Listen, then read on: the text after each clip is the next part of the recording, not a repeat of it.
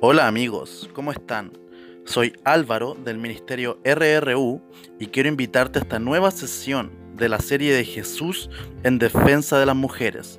Me encantaría que pudiésemos tener un tiempo de reflexión juntos e inmiscuirnos en lugares profundos del corazón de Dios para conocer la estima y el valor de Dios hacia las mujeres y cómo el plan redentor de Jesús en la cruz del Calvario incluye e integra la restauración de las mujeres, tanto en su sacerdocio santo como la integridad expresada desde los ojos de Jesús para establecerse en la tierra entre los hijos de Dios.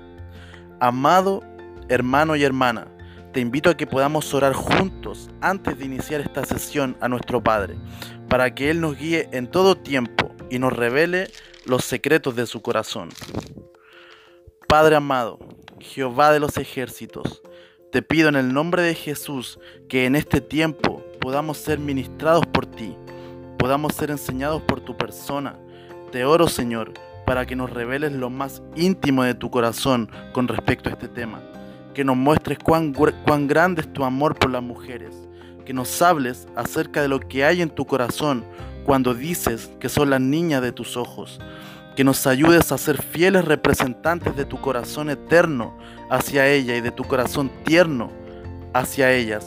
Y no solo queremos saber sobre tu amor a cada mujer que has creado, sino que te pedimos, Señor, que ese aspecto de tu carácter quede grabado en nosotros y, podamos, y podamos honrar y proteger a las mujeres como tú lo hiciste en tu primera venida. Graba en nosotros tu amor, Señor. Te lo pido, papá amado.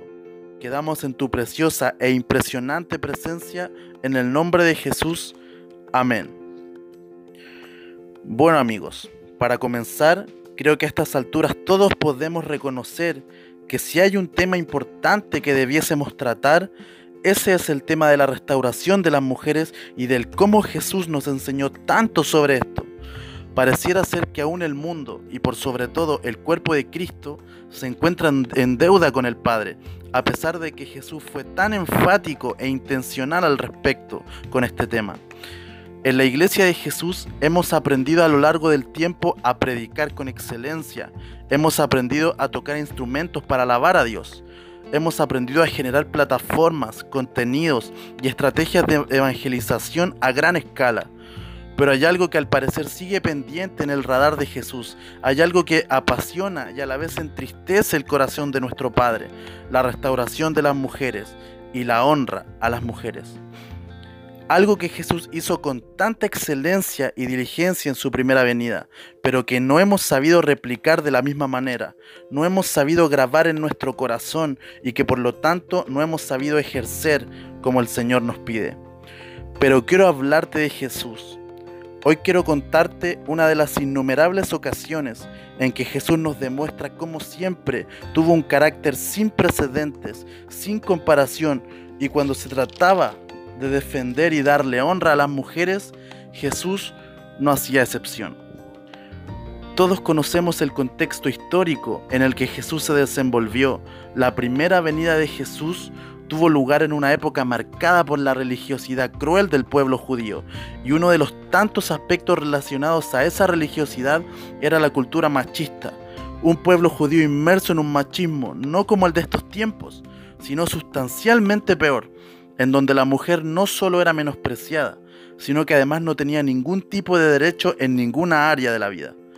Para que lo entiendas bien, ante algún acontecimiento importante en el pueblo de Israel, si mil mujeres testificaban una cosa y un solo hombre testificaba algo totalmente diferente, esa única palabra del hombre tenía mayor valor, poder y autoridad que el de las otras mil mujeres.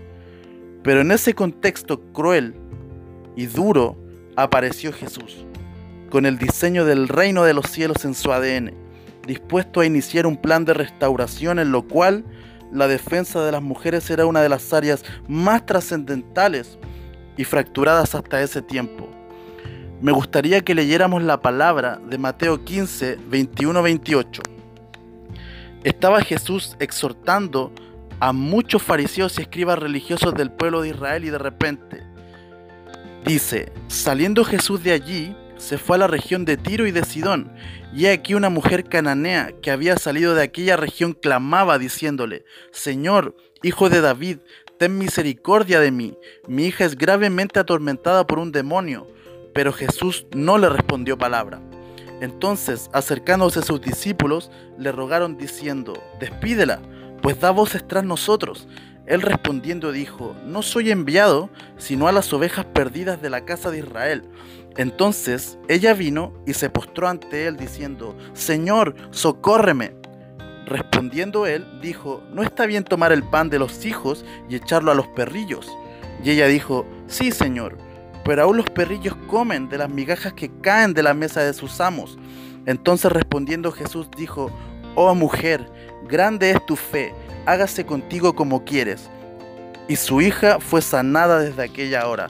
¡Wow! Tremendo versículo, tremenda palabra. ¿Creen qué increíble versículo? Iba Jesús para ponerte en contexto con sus discípulos y una mujer cananea le clama y le pide que tenga misericordia de ella y que sane a su hija que estaba siendo atormentada por un demonio. Y Jesús, tan brillante como siempre, no respondió intencionalmente para dejar que la cara religiosa del pueblo judío actuase primero y se manifestara como un acto profético.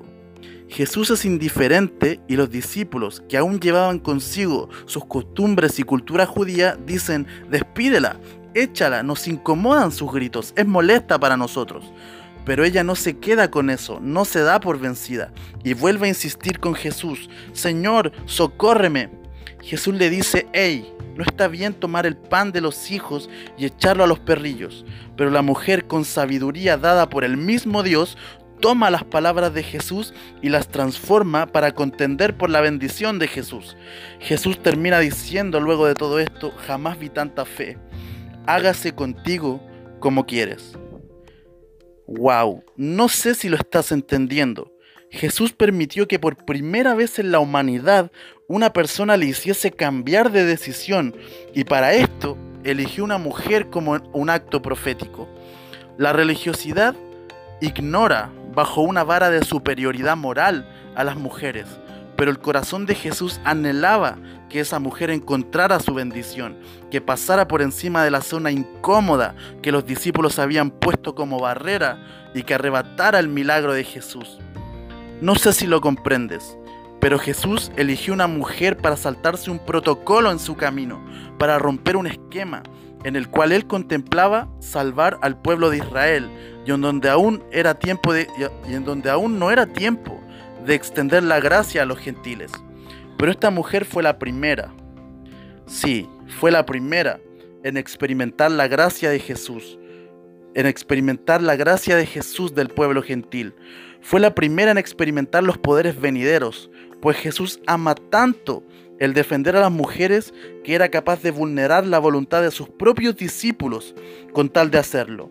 El honrar y defender a las mujeres es una pasión del corazón de Jesús que aún lo hace detenerse y romper esquemas en su propio camino. ¡Wow! Dios ama a las mujeres y las defiende, como un padre defiende y protege a la niña de sus ojos. Yo tengo una pregunta para ti. ¿Cómo has tratado a las hijas del Rey del Universo? ¿Cómo has tratado, cómo le has hablado a las hijas del Rey de Reyes? ¿Qué lugar le has dado a las, a las princesas de Papá Dios? ¡Wow! Yo oro porque comienza a haber una restauración de la mujer bajo el diseño del corazón de Dios en nuestras vidas, para que el Padre nos grabe su carácter en nosotros que haga que nosotros defendamos a las mujeres como Él lo hacía y que podamos honrar y proteger a las mujeres como Él lo hizo cuando vino a la tierra.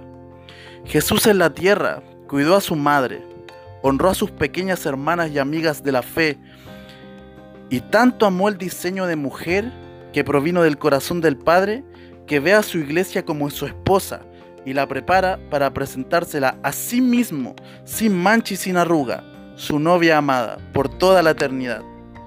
Dios te bendiga.